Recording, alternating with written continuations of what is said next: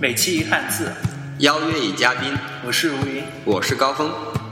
您正在收听的是《各界以汉字引发行业内幕剖析，解读行业，充盈汉字》，不装逼不犯贱，体会别样人生。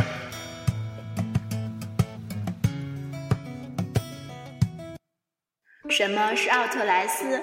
为什么美国的大型超市都在前不着村后不着店的地方？为什么美国的衣服反而比国内的便宜？外贸是如何通过价差挣钱的？欢迎收听本期《各界美美国之行中篇》。其实我们之前还去过了，还还还开车去了那个呃一家奥特莱斯，奥特莱斯，奥特莱斯哈，对，奥特莱斯，嗯。说实话，我以前并不知道这是什么意思，是我自己才知道的。原来它是一种专门清货的那种商场。哦，Outlets。呃，Outlets 是插插插插头的意思。嗯，Outlets 是那个是购物中心那种清货中心的感觉。然后呢，呃，这个 Outlets 叫做呃 Seattle Premium Outlets。嗯，它在它在那个西雅图市跟温哥华市之间。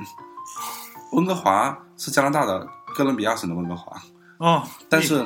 呃，但是那个呃，因为西雅图本身就在加拿大跟美国的交界线附近，所以呢，你这边坐好像两百多公里车就可以到温哥华市，就到西就温哥大温哥华地区，嗯，就可以到加拿大了。嗯，对对，到加拿大去了。所以我们就只要在路上跑个一个小时就可以到，就可以到另外一个国家去了。对，也可以两三个小时，嗯，跑个小时可以到那个购物中心。啊，说来也怪，我在那边没有看过，没有看到过沃尔玛，因为沃尔玛就都在郊区。就是说，这种商场都开在那种，就前面到后面都没有车没店的地方。为什么会开在这个地方呢？便宜啊，这很大很大的商场便宜。啊。但是按照聚集效应来说，好像不太对。可是他们就都开车去。哦。然后不要说西雅图这边，连加拿大那边都有人开车开这边来购物。然后里面有上百种品牌，什么什么 Coach 那个牌子，我以前都没听过。啊，我我比我比较土鳖的。然后那边 就蔻驰是一个那美国的包品牌，然后里面包就比美国比比比中国要便宜几呃几分之一的价格，到几分之一的价格。然后包括它那边有很多，你像我在那边想呃买了几件哥伦比亚和 North Face 的那个衣服和呃一些装备到回回家。那那怎么说呢？嗯，像 The North Face 那个衣服，它那个就几几层的那种，有三四层的那种。就那等于是最最贵最贵的那种，那种配置，嗯，那种衣服，呃，在中国大概是要买个两三千、三四千块钱的，我在那边我看最高价格加了人民币只要六百多块钱。六百多块钱，你在那边买几件衣服到中国来再卖掉，就可以把几百钱赚了。对对对对对，然后我就就就买买了挺多东西的，我现在很后悔，应该多买一些。有没有你的码？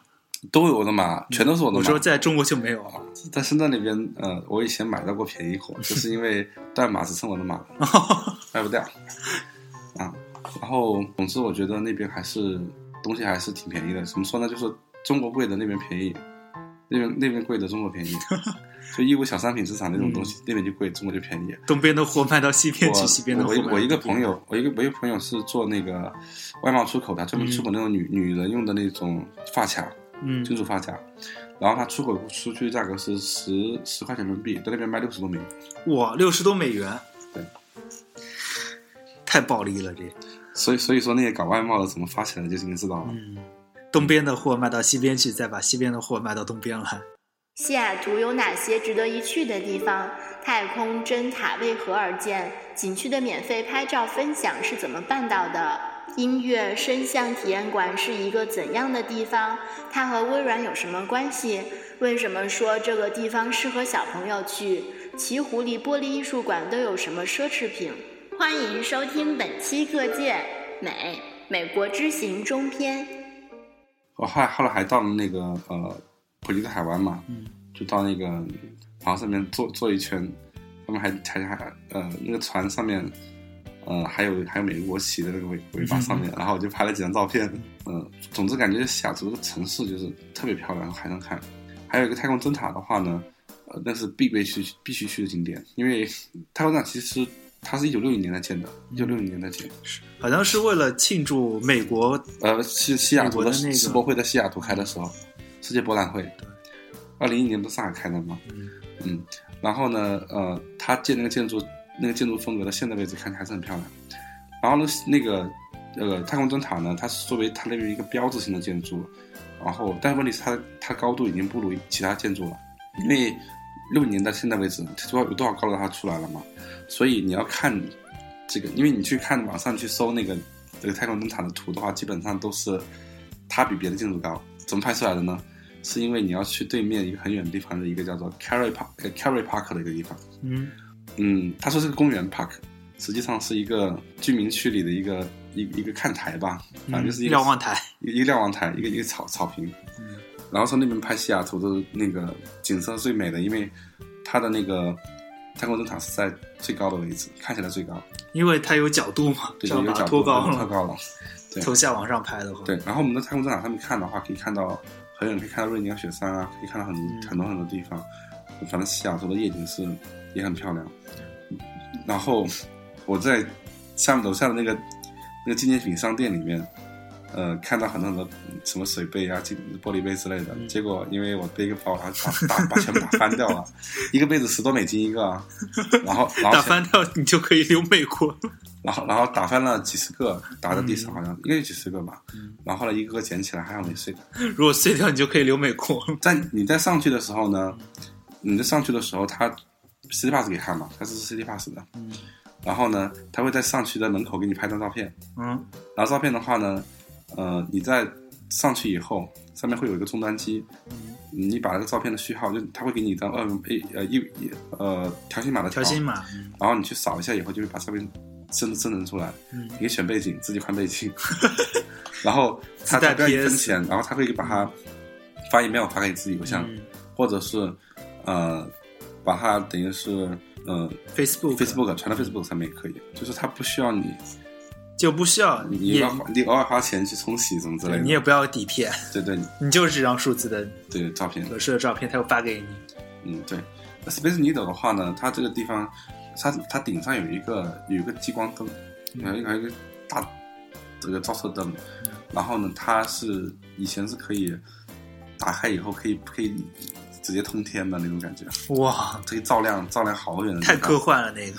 嗯，对，但是后来好长时间没有开过了，原因就是因为别人说它的光污染，光污染，吓走了鸟，嗯吓到很多鸟了，所以就不太方便。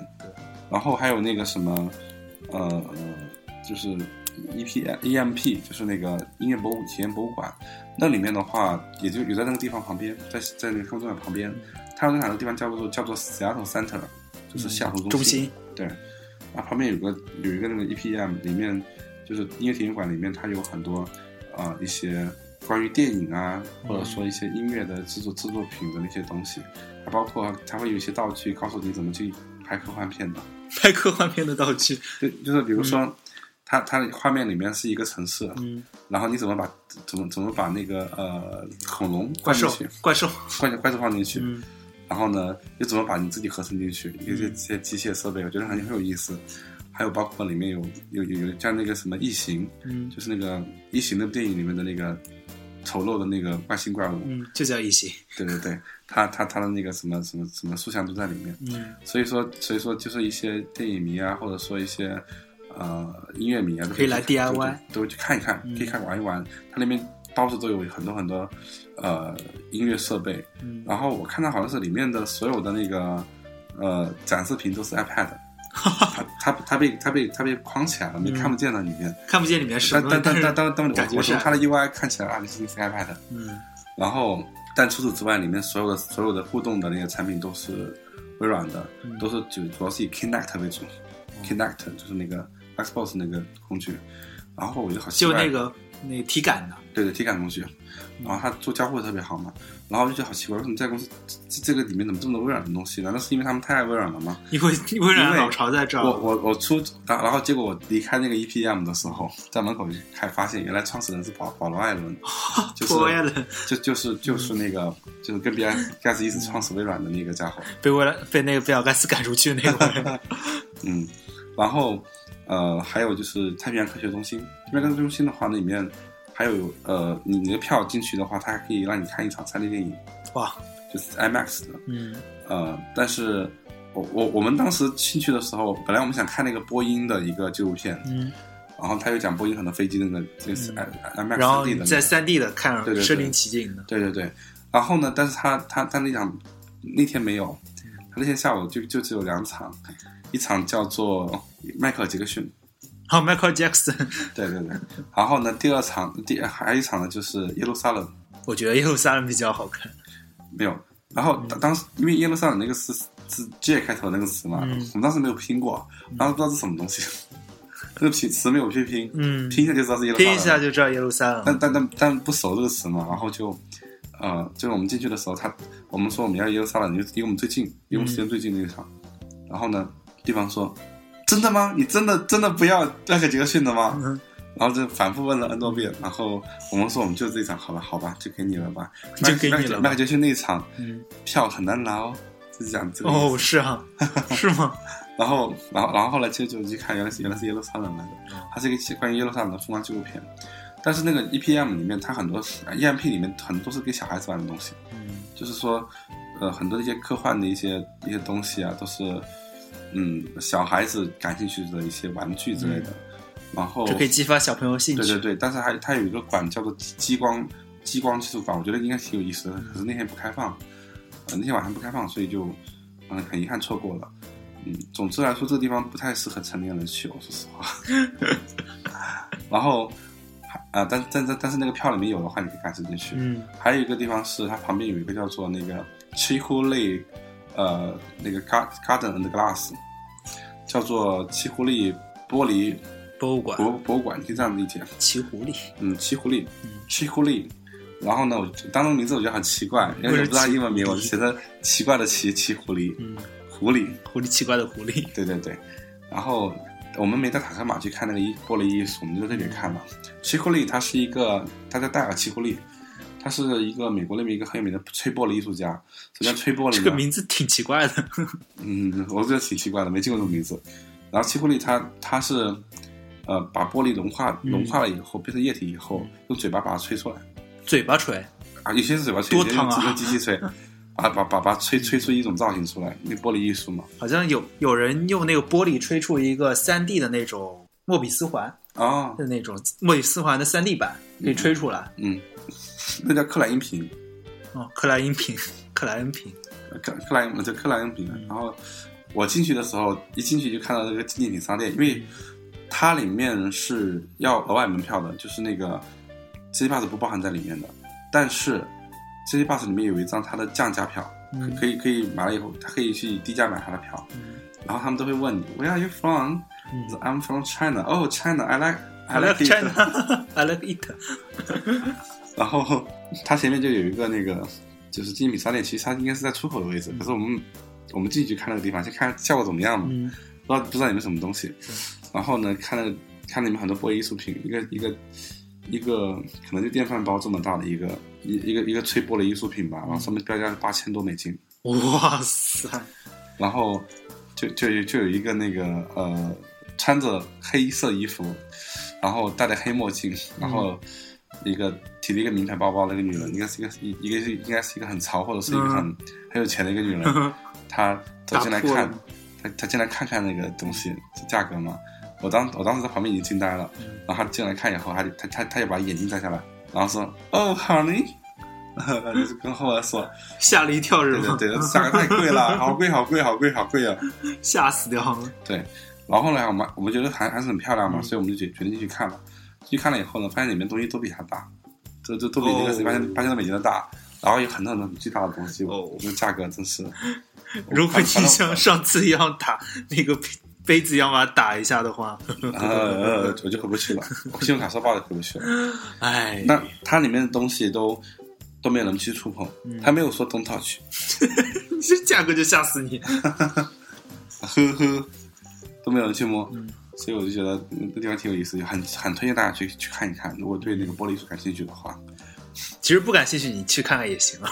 对，很漂亮。如果你你们可以到我的那个博客文章里就可以看到那个我拍了很多照片，那个玻璃艺术馆里面的。就特别漂亮，嗯嗯，就感觉不像真的。为什么说美国人比较迟钝？美国的社会造就了怎样的国民？为什么说美国的旅馆并不提供拖鞋？拖鞋在长时间飞行中有什么作用？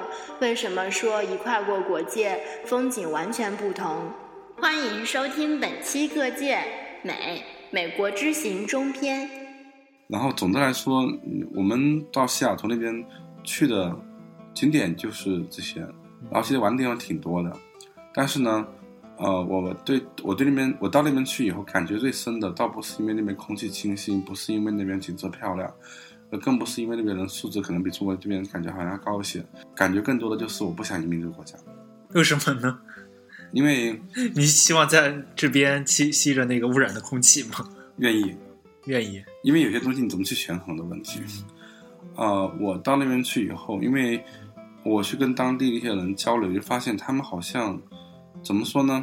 我觉得好像没有中国人聪明。落伍吧？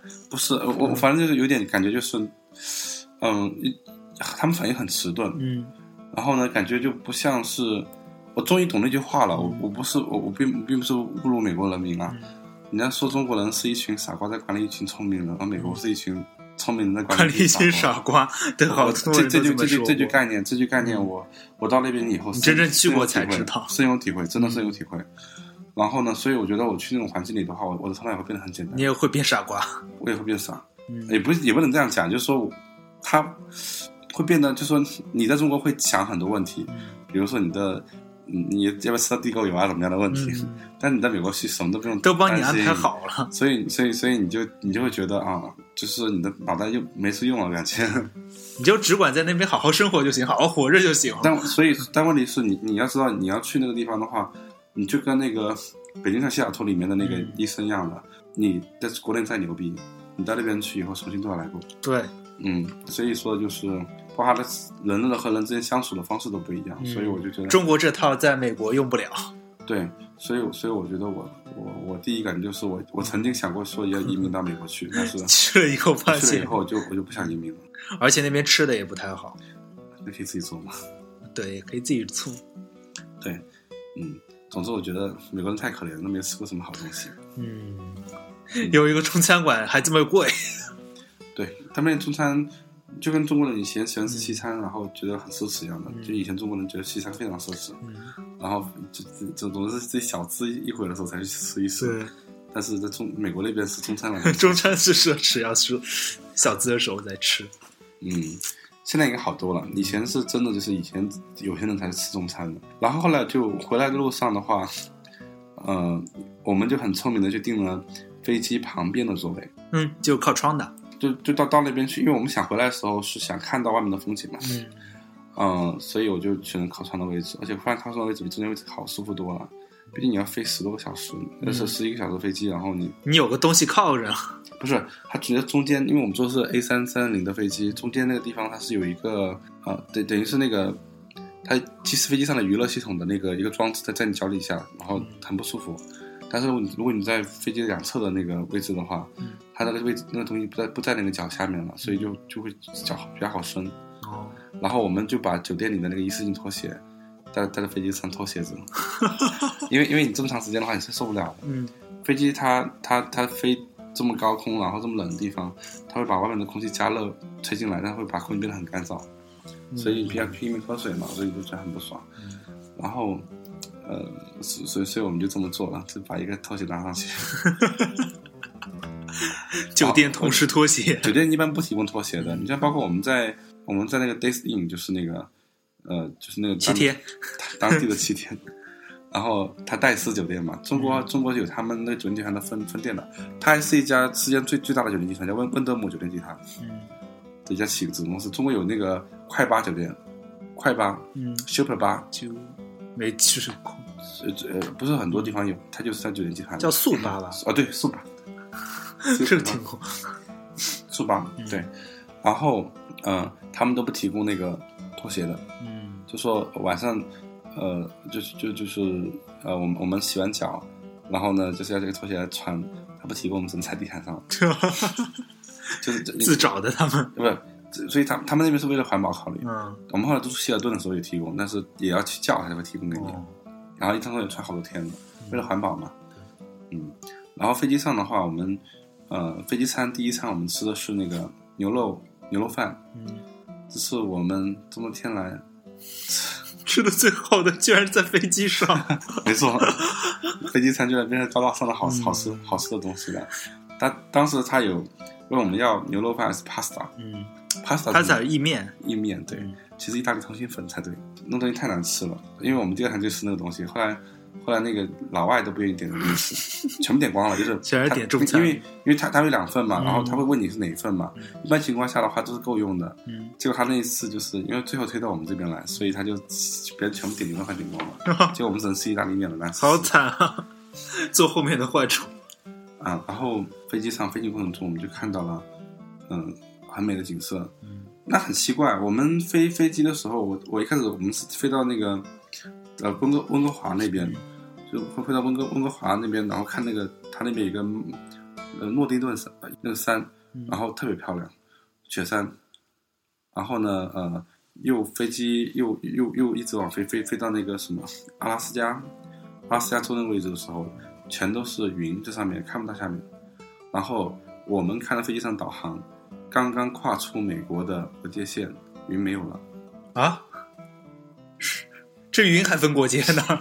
对，云没有了。然后呢好神奇，我们就看到了，嗯呃，当时那应该是俄罗斯楚克奇地区的一个雪山，真的非常漂漂亮。俄罗斯整个地方都是，它那是远东地区都是嗯覆盖在茫茫冰雪之中，而且没什么人。有人哦，嗯有有人，但是但是人不多。嗯然后呢，茫茫冰雪的地区，我我一定要去那边看。后来查资料，原来要去那个地方的话，还要申请张特特别通行证，不仅要有护照啊签证。哦，签证再加个特别通行证才能去。对，它那个是一个自治区，嗯，它是一个这边也是楚克奇人的自治区。哦，楚克奇地区那个地方是，嗯、他那边人长得是人蒙古人种，所以跟嗯跟汉族人很像。对，蒙古占领过那边。不是不是不是因为蒙古占领过那个，他是应该是六千年前就去了。嗯，一直都在那。对，蒙古人种。嗯然后嗯，所以他那个地方就，呃，还过得茹毛饮血的生活。哇塞，所以所以你去那个地方的话，就会还要小心一点。没有没有，他们他们听说挺友善的。哦，那还好。后来一直飞，一直飞，飞到中国，一飞越国界线，哎，这个风景又不一样。你看，从美国飞飞出美国，云就没了；飞飞过中国，飞到中国，然后又不一样了。风景就就是这、嗯就国界线就国界好神奇啊！就风景就完全不一样了。我只会一路上觉得神奇套路都在。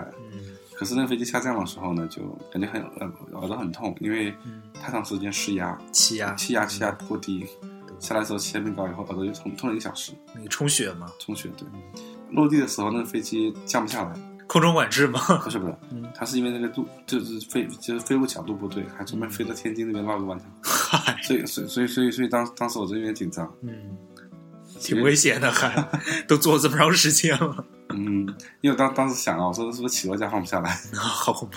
总之，我觉得整个整个旅程，我觉得还是挺挺充实的。嗯嗯，我一般都会习惯去给自己留多留一天。你比如说，我计划九天行程，我要给留个第十天出来。嗯，这样子可以不留遗憾嘛。对对对，为什么说在美国与人擦肩而过要保持安全距离？美国的公交车是如何守时的？美国公交车是怎么死守规矩的？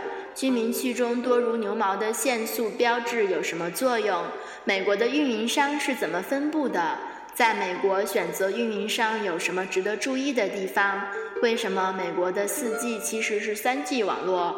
美国电信的资费标准是怎样的？欢迎收听本期各界我想我想了一下，因为我美国之行中我说很多话可。能很跳跃，嗯，但是呢，我还是要说一点，就是美国那边也有很多人闯红灯的。对，不只是中国式过马路，美国也这样。然后，但但是也有很多人留在，就我觉得他他留在那个等红灯的人还是比例比中国人还要高。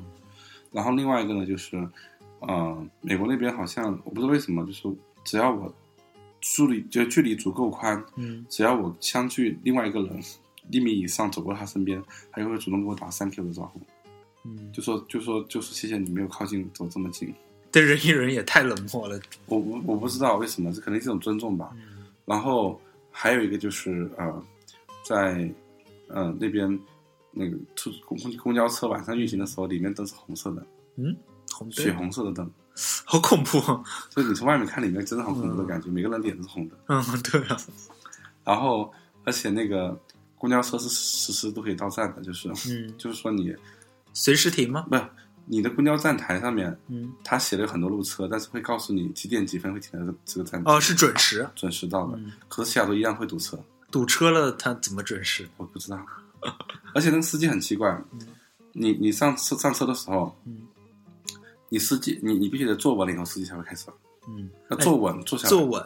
对，然后而且呢，我是我们当时看到一个女孩子从半路上上车，嗯呃，在波音公司附近，然后呢上车以后呢，他说他跟司机说还没有他没有带足够的钱在身上了，嗯。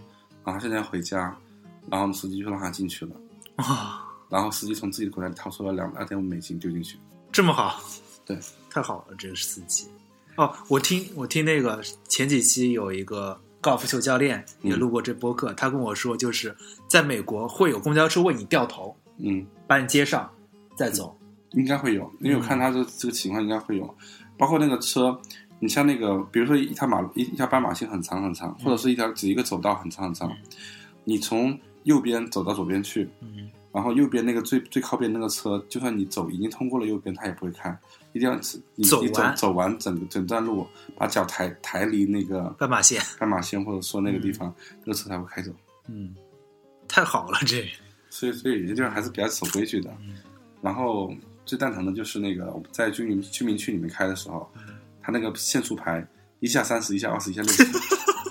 就是，就是你你你你可以在你可、嗯就是你的眼睛可视范围内可以看到好几个 不同的限速牌，应该是不懂什么意思，但我就估计猜测应该是、应该应应该是它那边有个路口，嗯有居民可能会出来，嗯他不可能说这个地方是个居民路口，他就是告诉你这个地方要慢行，嗯也他不要求你是一定的这个速度内行驶，他就是要求你连在在这个注意一点连连续的这个路段，要这样行驶，就是速度比较低一点。嗯，然后以及还包括，我觉得有必要，嗯、说的是应该是那个呃呃他们当地的那个电话电话网络的问题。嗯嗯，美国那边有有有很多运营商，我们中国人就很羡慕啊，是吧？嗯，太便宜了那个，对对，价很多运营商，但实际上真正没有真正的运营商都没有什么充分竞争。嗯什么意思呢？就是说，美国那边很多运营商是地方运营商，它不覆盖全国的。哦，就全美国都覆盖的挺少的，还呃，全美国覆盖只有四家，嗯。一家是 AT&T，一家是 T-Mobile，嗯这两，T-Mobile 这两家家我听过，这两家是 GSM 跟那个呃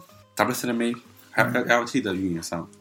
然后呢，还有一个是呃 Verizon 跟那个 Sprint，然后 Verizon、Sprint 这两家的话呢是 CDMA 运营商，所以一般情况下你到那边去使用的话，你不要去使，你不可能去选 Verizon 跟那个 Sprint 的手机卡，嗯它是没有手，它没有没有没有那个 CDMA 手机卡给你的，那边手 CDMA 手机都是写号的，它不是插卡的。哦，我那个二哥也买过一个那个 CDMA 手机，就直接把号烧进去的 iPhone 四。对，然后所以所以所以它是不它是不支持那个嗯插卡的，所以一般我们这边买卡都是买那个 Sprint 不买那个 T-Mobile 跟 AT&T 的，然后这这四家是覆盖全美嘛，嗯。然后如果你是中国电信的手机那边漫游的话，一定要注意，你的手机一定要换成那个天翼国际卡，天翼国际卡是那个它里面内置了一个沃达丰的一个一个号码在里面，嗯。就是它是一个电信的一个号码，跟沃达沃沃达丰的一个网络号码在里面。嗯，然后他在这边漫游的时候，使用沃达丰的那个号段，服服务，